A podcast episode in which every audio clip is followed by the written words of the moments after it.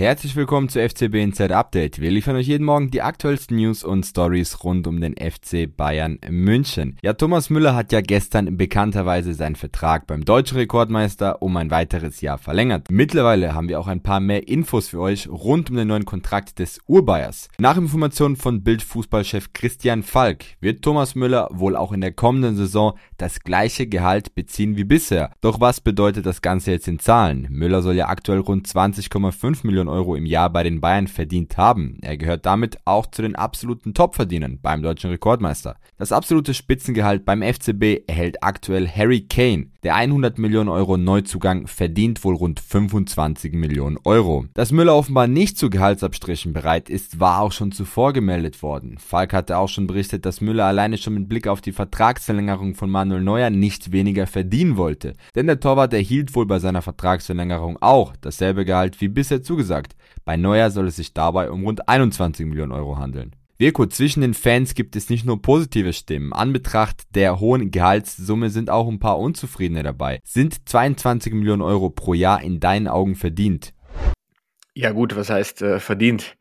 Am Ende des Tages äh, müssen die Bayern-Bosse äh, quasi dafür gerade stehen oder haben die Entscheidung getroffen, dass Thomas Müller ähm, offensichtlich ähm, das gleiche Gehalt bezieht wie zu der Zeit, als er Stammspieler war. Ähm, klar ist aber auch, dass bei Thomas Müller, man kann nicht nur, und das, werden die, das haben die beiden Bosse auch gesagt, man kann nicht nur die sportliche Leistung in den Fokus stellen und sagen, der macht jetzt 30 Tore, 15 Vorlagen und kriegt 20 Millionen Euro.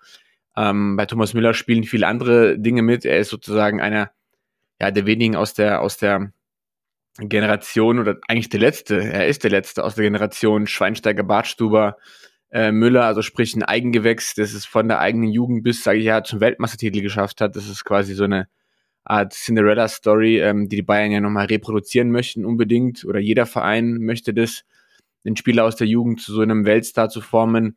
Und ähm, die Bayern haben immer gesagt, wir wollen, dass Thomas Müller äh, später oder dass Thomas Müller dem Verein erhalten bleibt, nicht nur auf dem Platz, sondern auch nach der aktiven Karriere abseits davon. Und dementsprechend hat man da einfach eine, ja, schon eine strategische Prämie bezahlt, sagt man dazu. Und ähm, man hat aber auch jetzt gesehen gegen Wolfsburg, ähm, da hat er von Anfang an gespielt. Ja, natürlich verletzungsbedingt, weil Coman, Gnabry ähm, ausfallen in der Offensive. Aber er hat gespielt ähm, und hat zwei Vorlagen geleistet äh, und war damit maßgeblich am, am, am Sieg beteiligt und an den drei Punkten. Und ähm, Dementsprechend, äh, Müller hat noch genügend Power, Saft im Tank. Auch Tuchel hat ihn gelobt, seine Einstellung. Ja, er jammert nicht, er, er mault nicht. Er verhält sich wie ein ganz frischer Spieler, der brennt und, und, und seine, seine Rolle akzeptiert. Und ähm, seine Erfahrung kann Gold wert sein, ne? gerade in den K.O.-Spielen der Champions League. Und ich bin mir sicher, wenn die Bayern-Bosse entscheiden müssten, Thomas Müller ein Gehalt von kolportierten 20 Millionen Euro zu zahlen und dafür die Champions League zu gewinnen, dann wäre das für die ein No-Brainer und äh, dementsprechend hat man sich dazu durchgerungen. Man darf nicht vergessen, es ist ein Einjahresvertrag, ja, also es, an der Summe ändert es nichts, aber ähm, am Ende des Tages äh, ist es ein Einjahresvertrag und man hat jetzt keinen Fünfjahresvertrag unterschrieben, wo man in Summe vielleicht ein 100 Millionen Paket hat, sondern ähm, das finanzielle Risiko ist überschaubar ähm, und dementsprechend, ja, ähm, hat Müller eben aufgrund seines Legendenstatus äh, und aufgrund der Perspektive nach der aktiven Karriere diesen Vertrag bekommen. Und klar ist auch, die Bayern haben durch die Neuerverlängerung, wo, wo ja dem Vernehmen nach Neuer auch keine Abstriche gemacht hat, natürlich einen Präzedenzfall geschaffen. Und Müller hat dann sich gedacht oder auch vielleicht gesagt, hey, wenn Neuer zur gleichen Kondition verlängert, dann ich auch. Ähm, und dementsprechend hatten die Bayern da auch wenig Spielraum. Also entweder zu den Konditionen verlängern oder, oder ihn gehen lassen. Und das Gehen lassen war wohl keine, ähm, keine Option. Ähm, von dementsprechend, ja, äh, jeder bekommt das, was er verdient, beziehungsweise wie er sich, wie er sich auch verkauft. Das ist ja auch im Fußballbusiness so. Und äh, Thomas Müller und, und sein Berater haben es geschafft, sich äh, gut zu verkaufen. Mit 1813 von möglichen 2160 Minuten gehört Minjae Kim zweifelsfrei zu den absoluten Dauerbrennern beim FC Bayern München in der ersten Saisonhälfte. Bedingt durch die zahlreichen verletzungsbedingten Ausfälle in der Defensive der Münchner gab es für Kim wenig Zeit zum Durchpusten.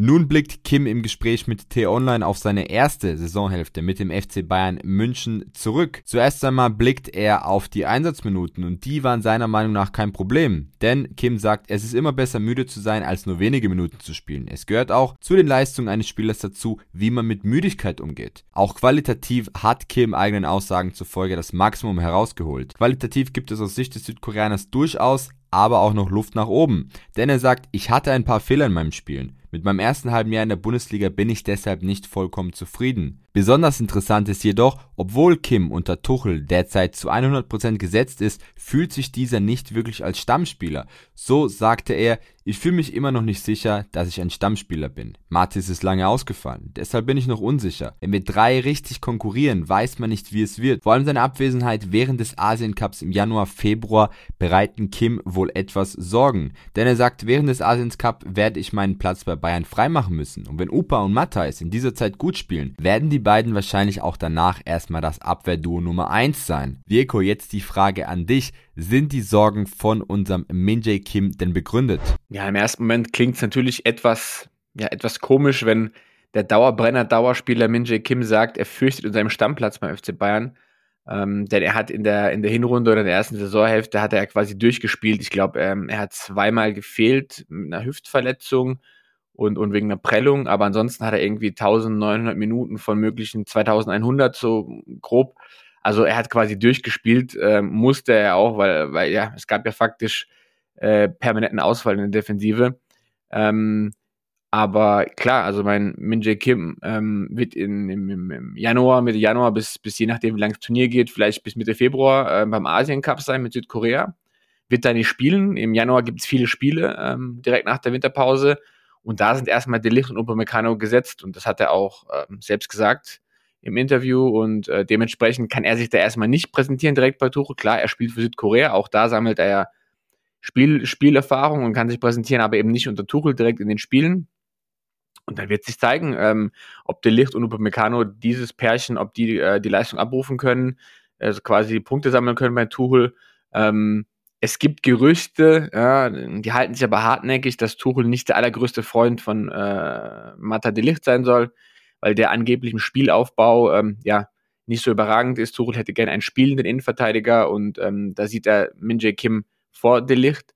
Klar ist aber auch, es gab in dieser Saison bisher keinen richtigen Konkurrenzkampf in der Defensive, also in der Innenverteidigung, weil immer einer von den drei, in der Regel Upamecano oder de Licht, waren verletzt oder angeschlagen oder, oder gesperrt, was auch immer. Und ähm, die Innenverteidigung hat sich quasi von alleine aufgestellt. Ja, es gab ja Zeiten, da musste und, und was Raue mussten aushelfen. Und dementsprechend ähm, ist es jetzt eben eine andere Situation oder diese die Situation wird dann im, im äh, neuen Jahr anders sein. Und ähm, Tuchel wird sich freuen, äh, wenn der Konkurrenzkampf da ist. Es wird ja auch noch ein neuer Spieler kommen, aller Voraussicht nach in der Innenverteidigung. Das heißt, es werden dann nicht nur die drei sein, es werden die vier sein. Vielleicht auch Tarek Buchmann, der Youngster wird hochgezogen und dementsprechend hat da Kim schon nicht ganz unrecht in Form von, wenn er zurückkommt, muss man schauen, was, was, wie es da weitergeht. Aber ob er jetzt wirklich fürchten muss, er hat eigentlich solide Leistungen gespielt. Er selbst ist nicht zufrieden mit seinen Leistungen, hat er auch gesagt. Ähm, was zeigt, was für ein ehrgeiziger Typ er ist. Ähm, da ist sicherlich noch ein bisschen Luft nach oben, keine Frage. Also mein, wenn er so Spiele wie gegen den VfB Stuttgart konstant abliefert, dann ist es wirklich ein Monster aber man kann nicht erwarten, dass jemand, ähm, ja, der vor zweieinhalb Jahren vielleicht oder drei Jahren, da zweieinhalb Jahren noch in, in Asien gespielt hat, jetzt auf einmal äh, konstant irgendwie abruft. Er hat bei Neapel eine Traumsaison gespielt, das war seine Breakout-Saison in Europa. Und ähm, dementsprechend muss man da die Kirche auch im Dorf lassen. Ähm, neues Land, neue Kultur, neuer Verein. Dafür hat er sich super, super eingelebt und, und äh, die Fehler sind echt an, ja, sind sehr, sehr überschaubar. Und ähm, es ist spannend zu sehen, ob, ob wirklich äh, in, in, in der Rückrunde ein gesunder Konkurrenzkampf entsteht in der Innenverteidigung. Äh, für Tuchel wäre es zu wünschen, weil es einfach auch das Niveau hebt. Und dann wird sich zeigen, ob, ob Kim ähm, ja, sich durchbeißen kann und wer dann eben das neue ähm, Innenverteidiger-Pärchen in der Rückrunde sein wird. Ja, das waren die aktuellsten Meldungen hier bei FCB NZ Update. Für noch mehr Bayern News und exklusive Einblicke hinter die Kulissen besucht doch gerne unsere Website oder holt uns unsere neue App im Google Play Store oder App Store. Vielen Dank fürs Zuhören.